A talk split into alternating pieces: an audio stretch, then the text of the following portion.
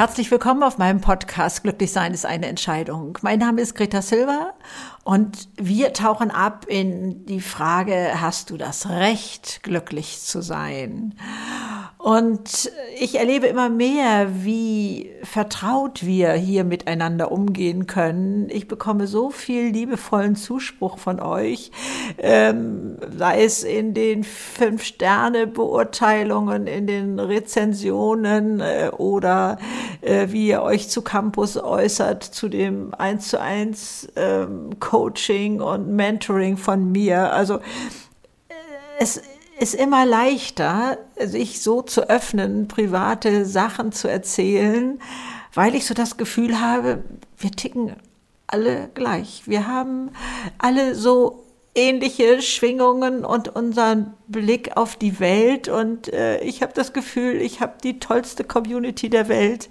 Ihr seid einfach zauberhaft, ähm, was ihr mit mir macht. Und ich freue mich riesig darüber. Und es ist sicherlich ein großer Teil meines Glücklichseins, wieder gespiegelt zu bekommen, was alles möglich ist, was ähm, meine kleinen Sachen in eurem Leben so verändern können und meine Inspiration. Und ihr greift sie auch, glaube ich, immer so ganz beherzt auf. Deswegen, also mit großem Vergnügen hier jetzt hineintauchen in die Frage, hast du das Recht, habe ich das Recht, überhaupt glücklich zu sein? Zum Beispiel in dieser Zeit oder wenn es welchen aus meinem Umfeld schlecht geht oder so etwas. Also ich glaube, da gibt es ganz viele schöne Seiten mal zu betrachten, die uns helfen, freier zu werden und mit dem Thema lockerer umzugehen.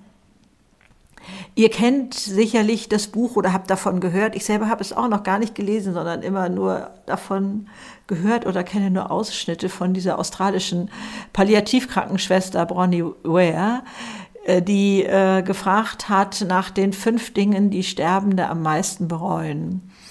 Und da ist es an erster Stelle, Sie bereuen, dass sie nicht den Mut hatten, ihr eigenes Leben zu leben, sondern sich doch mehr an den Erwartungen der anderen orientiert haben und die erfüllt haben. An zweiter Stelle wünschten sie, sie hätten nicht so hart gearbeitet. An dritter Stelle, ich hätte Mut haben sollen, meine Gefühle auszudrücken. Was für ein wichtiger Punkt, was für ein wichtiger Punkt. Und Nummer vier, ich hätte mit Freunden in Kontakt bleiben sollen. Und fünf, und da kommen wir eben zu unserem Thema, ich hätte mir mehr Glück und Zufriedenheit gönnen sollen. Sich das gönnen.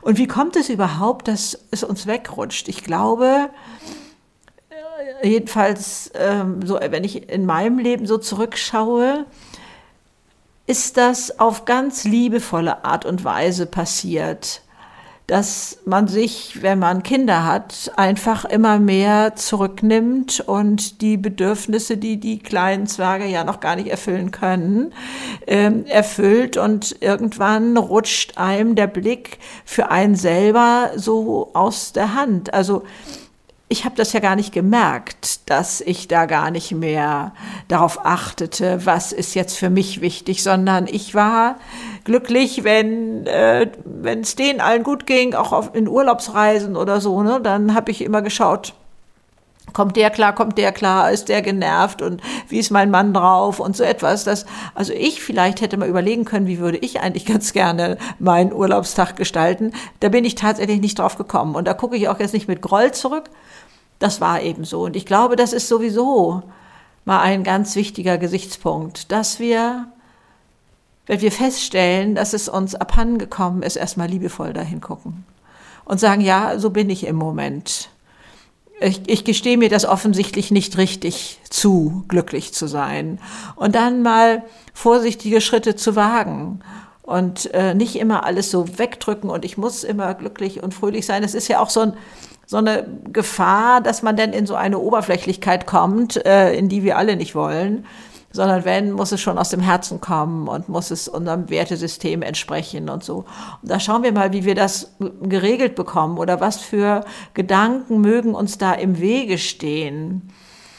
Es ist ja manchmal etwas, was wir gar nicht unbedingt als Glaubenssatz von anderen gehört haben, sondern wo wir Sachen nicht verstanden haben, wie andere Menschen da jetzt glücklich sein konnten, zum Beispiel in gewissen Situationen und vielleicht noch fröhlich sein konnten im größten Elend, wenn man zum Beispiel auf das Weltgeschehen guckt. Oder äh, bei mir war das damals, wir hatten noch keine Kinder, äh, wir reisten, äh, hatten eine Fernreise und dazu gehörte auch Hongkong. Und wir hatten da, ich machte da so eine Art Sightseeing-Programm mit, wo man uns erklärte, dass diese Boat People, die also vorher nur auf Booten gelebt hatten, ähm, plötzlich jetzt Wohnungen zur Verfügung hatten. Und die waren für meine Verhältnisse extremst klein. Ich weiß nicht mehr, wie viele Menschen dort auf dem Quadratmeter lebten. Und in meinem Kopf habe ich das immer noch als sehr schwierig mir vorgestellt. Und dann kamen wir dahin in diese ähm, in dieses neue Viertel und da waren kamen mir so glückliche strahlende Menschen entgegen. Äh, das ganze Straßenbild war Freude dort, was man sah, wie die Leute miteinander sprachen und lachten und und äh, bunt gekleidet waren und so etwas. Und wenn ich dann hier über den Hamburger Jungfernstich gehe, dann frage ich mich manchmal, wo liegt die Last der Welt auf den Schultern? Also sprich, wir haben einen Blick auf etwas, wo wir denken, ups, wieso, wie können die denn jetzt so hier fröhlich sein? Ne? Also da ist schon so unser erster kleiner Stolperstein, dass wir manchmal andere beobachten und denken, das ist ja komisch. Und wenn wir dann vielleicht in eine ähnliche Situation kommen, was weiß ich, ich weiß zum Beispiel, eine Frau äh, hat sich äh, scheiden lassen oder ja, ihr Mann hatte eine andere und sie war ganz entsetzt, grauenvoll. Und ratzfatz hatte diese Frau ihren Seelenpartner gefunden, wo alle sagten, das kann doch nicht sein, das, was ist denn das? Und das kann doch vorher nicht echt gewesen sein. Man hat da Muster im Kopf, dass das nicht sein kann, dass diese Frau jetzt ihr Glück gefunden hat, dass die jetzt so glücklich ist. Das hat mir aber keiner beigebracht. Ich wüsste jetzt nicht, wo, woher ich das habe. Und ich, ich kann nicht sagen, ja, meine Eltern haben mir oder mein, meine Oma hat oder irgendwie sowas, sondern vielleicht gesellschaftliche Regeln oder wie oder was. Wir haben Muster in uns, die es uns auf unserem Weg vielleicht manchmal komisch erscheinen lassen, wieso denn diese Person glücklich ist ein bisschen darf die denn das? Das ist ja aber, hat ja einen komischen Beigeschmack. Vielleicht ein bisschen so. Und dann sind wir irgendwann selbst in solcher Situation und es erscheint uns genau so darf ich denn das? Ist das denn, ist das denn legitim? Darf ich das überhaupt so fühlen, diese Freude? Also wo mir das vor nicht allzu langer Zeit passiert ist, war, als meine Schwester so schwer krank wurde. Und äh, ich wirklich ähm, dahin fuhr und auch wieder zurückfuhr am Anfang, dass ich dachte, Mensch, du kannst doch jetzt nicht fröhlich sein oder so. Und dann habe ich das angesprochen. Ähm, auch das, ähm, wir haben uns damals immer noch SMS geschickt, auch so zur Nacht und ähm, so Gedanken und was so am Tag passiert ist. Und das mochte ich dann nicht mehr. So nach dem Motto, oh Mensch, hier ist so viel Schönes oder den Kindern ist das und das Tolles passiert und so. Und dann habe ich das aber mal vorsichtig angesprochen. Und dann sagt sie, um Gottes Willen, hör bloß damit nicht auf, denn ich tauche da so ab, ich kenne ja dein Leben so gut und das deiner Kinder und die, ich kann mir alles genau vorstellen. Dann hat mein Kopf was zu denken. Ich erlebe ja so wenig und dann erlebe ich das ein Stück weit mit. Also, da war mein Muster, darf ich hier jetzt fröhlich sein, wenn es jemand anderem doch so schlecht geht? War das gar nicht richtig. Und Gott sei Dank habe ich gefragt, ohne jetzt einfach in einen, nach diesem Bild im Kopf zu leben oder mich zu verhalten, sagen wir es mal so. Und ähm, ich war dann in dieser Zeit auch mal so sehr in mich gegangen. Also ich konnte es kaum aushalten, dass ich mich so hilflos fühlte, dass ich ihr nicht helfen konnte. Äh, meiner Schwester meine ich. Ähm, also das ist ja auch etwas, was wir erstmal aushalten müssen, wenn man in so einer Situation ist. Und dann aber zu verstehen, oder jedenfalls ist das meine, verzeiht, meine ähm, Philosophie. Jeder hat seinen Lebensweg zu gehen, hat sich vielleicht Seelenaufgaben hier mit hergenommen und ich stehe manchmal oder meistens oder oft hilflos am Rand und kann nur zuschauen oder vielleicht äh, auf meine kleine Art ein bisschen Sonne in, in das Leben des anderen bringen. Aber ich habe im Moment vielleicht eine schöne Phase in meinem Leben. Ich weiß nicht, was bei mir in zehn Jahren ist oder wie auch immer. Ne? Da, da, also wir wissen alle, dass Leid zum Leben dazugehört und dass man trotzdem, wenn man jetzt in einer tollen Phase ist, wo man das Leben genießen kann, wo viel Schönes passiert, das auch genießen darf, auch wenn es einem anderen aus unserem Umfeld nicht so gut geht. Wie kann man denn dabei noch lachen? Ich habe mal einen Kriegsfotografen kennengelernt, beziehungsweise ich war in seiner Ausstellung und wir haben ein bisschen zusammen äh, gesprochen und da gab es diese Verwüstung der, der Häuser äh, und, und die Armut erkennbar. Und da drin war aber noch irgendwo ein kleines versunkenes Glück zu sehen von Menschen, die vielleicht trotzdem lachten oder so. Und ich finde, es darf sein.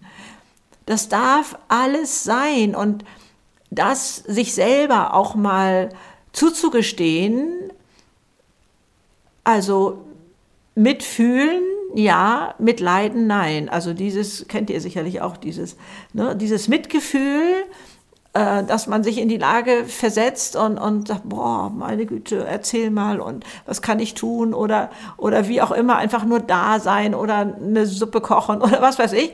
Und das andere bedeutet aber nicht mitleiden, nicht, nicht zu glauben, ich kann jetzt selber nicht mehr glücklich sein. Also da in sich vielleicht eine Trennung zu finden. Ich war, für mich war das sehr erleichternd zu erkennen, auch wenn es nicht leicht war zu respektieren, dass ich Lebenswege von anderen nicht ändern kann, dass ich sie auch nicht tragen kann. Denn das wenige, was dann Außenstehende machen können, wenn zum Beispiel jemand bettlägerig geworden ist. Ne? Also blitzblanker Verstand und ähm, äh, ja, Muskeln ähm, sind nicht mehr in der Lage, den Körper zu halten. Nachher konnte sie auch gar nicht mehr die Zunge richtig bewegen und also sich nicht mehr klar ausdrücken, nicht mehr klar sprechen und so weiter. Und sie hatte sich am Anfang dieser Krankheit vorgenommen, egal was passiert, ich bleibe eine fröhliche Frau. Und das hat sie sieben Jahre lang geschafft. Unglaublich. Also mit blitzenden Augen, ähm, voller Freude über Besuch oder, oder die kleinste Kleinigkeit. Ähm, das war schon enorm. Aber das ist ja gar nicht unser Thema, sondern darf der andere dann glücklich sein, wenn es also etwas Schweres in dem Umfeld gibt. Oder ähm, wo uns auch manchmal unsere eigenen Gedanken im Wege stehen. Also ich kenne jemanden, die gesagt hat, ich gehe nicht allein in ein Restaurant, dann denken die Leute, ich bin einsam. Und sage ich, bin noch nie auf die Idee gekommen, so zu denken. Ich gehe gerne allein ins Restaurant. Kann es sein, dass du so denkst über andere, wenn du die allein im Restaurant siehst? Ja, sagt sie, denke immer, die sind einsam. Ja, ich sage dann, deine Gedanken, die holen dich jetzt wieder ein und an denen leidest du. Also welche Gedanken hast du mal über andere gefällt, was die, wo die vielleicht arm dran sind sozusagen oder wo die etwas nicht richtig machen oder so?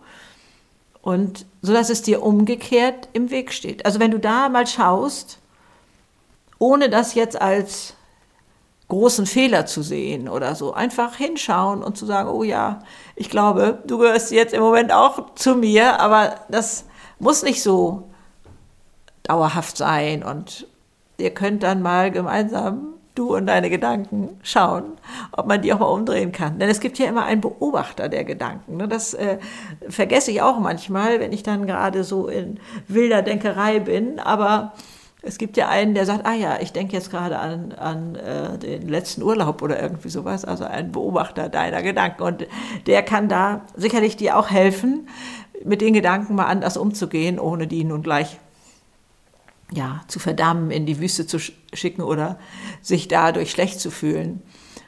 Also überhaupt seine, wenn es denn Schwächen sind, die liebevoll anzunehmen und ähm, das ähm, gehört sicherlich auch dazu, ne? uns selber zu gestatten, glücklich zu sein.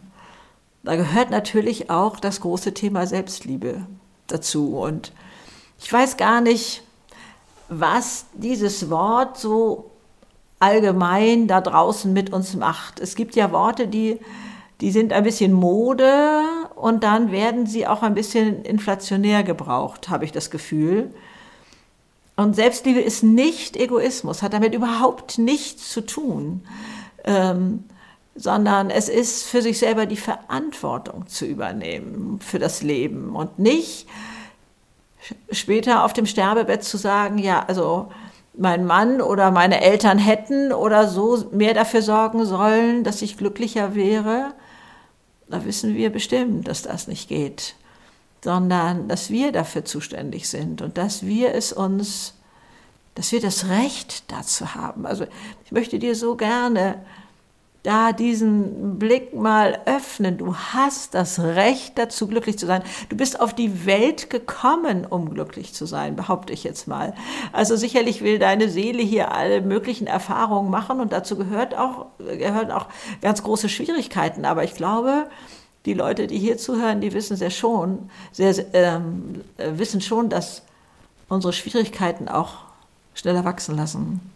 Dass es irgendwo auch Geschenke des Lebens an uns sind. Also ich äh, habe es rückblickend so oft erfahren, dass ich mittlerweile, wenn ich im Schlamassel stecke, schon gucke, was sind denn die Geschenke? Also ich kann das deutlich schneller mittlerweile, aber das ist so mehr wie so ein, wie so ein Strampeln eines Ertrinkenden. Ich will raus aus dem Schlamassel und deswegen gucke ich da schon hin, was gibt es denn da noch, was ich daraus lernen kann oder wieso werde ich rückblickend das als ein Geschenk betrachten. Und, ähm, aber das ist auch wirklich der Vorteil des Alters, weil man da schon so oft zurückgeblickt hat und ähm, das erleichtert das enorm. Ja, dann die Frage, dürfen wir überhaupt negativ denken oder müssen wir immer positiv denken?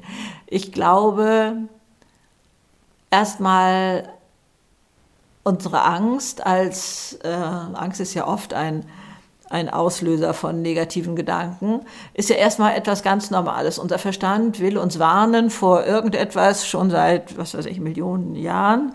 Und ähm, das ist sein Job. Und dann liegt es bei uns, wie wir das bewerten. Ne? Also ähm, möchte ich dieses ganze Szenario, was da alles passieren kann an Negativsachen, alleine stehen lassen oder kann ich dagegen halten und mir mal ausmalen, was da alles Positives entstehen könnte. Denn beides sind Luftschlösser. Beides sind Luftballon, Luftballone da oben in der äh, Luft, an, in die ich einfach reinpieksen kann und dann sagt's Peng und dann sind sie weg. Da ist kein Inhalt drin, sondern es sind nur mögliche Sachen, die passieren könnten. Und das ist ja so ein bisschen so wie, ähm, ja, da ist das tatsächlich negativ passiert und dann fängt man an und sagt, ja, da hat es das ja auch schon gegeben und in einem anderen Land auch schon. Und wenn das jetzt in meine Stadt kommt, dann ist Sappenduster. Aber wenn ich das positiv mache und sage, oh, da hat es so was Schönes gegeben, da ist so was Tolles passiert und es hat es doch eigentlich auch schon mal da und da gegeben und in einer, im anderen Land auch. Und wenn das jetzt in meine Stadt kommt, dann machen wir Party ohne Ende. Da würde man schon eher sagen, Greta, sei wachsam äh, und äh, warte doch erstmal ab. Und bei den Negativsachen lassen wir es so laufen und haben schon fast das Gefühl, es ist eine Tatsache. Also ja, negative Gedanken gehören erstmal dazu, aber welches Gewicht wir denen geben und ob das das alleinige ist, was dann da steht als unsere Zukunft oder so, wo wir dann meinen, ich, er kann ja jetzt nicht glücklich sein. Ne? Also könnte ja wirklich das und das passieren. Wie soll ich denn da heute glücklich sein? Obwohl am heutigen Tag vielleicht wirklich viel Schönes passiert. Nur weil da diese Rauchwolke da oben in der Luft hängt, was passieren könnte, sind wir nicht mehr in der Lage, das heute zu genießen. Und das wollte ich nicht mehr. Das habe ich tatsächlich irgendwann mal abgeschafft und habe gesagt, meine Güte, du wirst, wenn das tatsächlich passiert, wirst du dir den Kopf halten und sagen, wie doof warst du eigentlich? Damals war doch alles so fein und, und gut, wieso hast du das da nicht wenigstens genossen? Also da dir auch das Glück zu gönnen, obwohl dein Verstand dir sagt, was kann da und hier und dort eventuell passieren und da vielleicht auch deinem Verstand sagen, vielen Dank für die guten Gedanken, alles klar, ich habe es verstanden, aber du darfst jetzt auch ruhig sein und zur Ruhe kommen und äh, ich warte mal ab. Also ich glaube, auch so dürfen wir miteinander umgehen und ähm, ja, die Sache so ein bisschen beobachten, so ein bisschen wie ein Außenstehender das beobachten würde und wo wir dann schauen können, was da passiert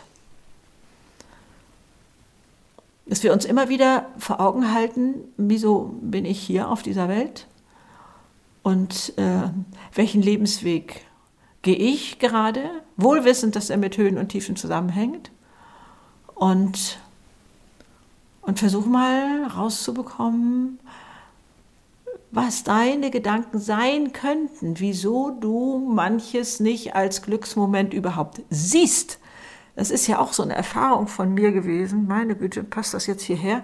Ähm, wenn wir es nicht sehen, dann leben wir das nicht. Ich habe neulich folgendes Erlebnis gehabt. Wir hatten für mein drittes Buch, welches ich jetzt erst anfange, kommt im Frühjahr nächsten Jahres raus, das Covershooting schon machen müssen, weil da, äh, was weiß ich, dieses dann irgendwo in den Vorschauen fürs nächste Jahr erscheinen sollten. Okay. Wir hatten am selben Tag schon einmal durchgeguckt, grob sortiert diese über 3000 Fotos und da war so viel Tolles entstanden. Und am nächsten Morgen saß ich nochmal mit der Fotografin zusammen und wir sollten jetzt eine enge Auswahl für den Verlag zusammenstellen. Und wir waren beide unglaublich gut drauf und, und ähm, sie hatte den Laptop auf dem Schoß, saßen auf dem Sofa und, äh, boah, und dann ging es los und die Fotografin, oh, das ist hier eine Frau aus Notting Hill und sowas alles, weil ich da unglaublich strahle und Power auf den Fotos. Oh, ich sage, nee, Notting Hill wohnt die nicht, die hat eine Finke auf Mallorca und, und äh, die malt bestimmt und macht dies und das. Und, also so ging das hin und her.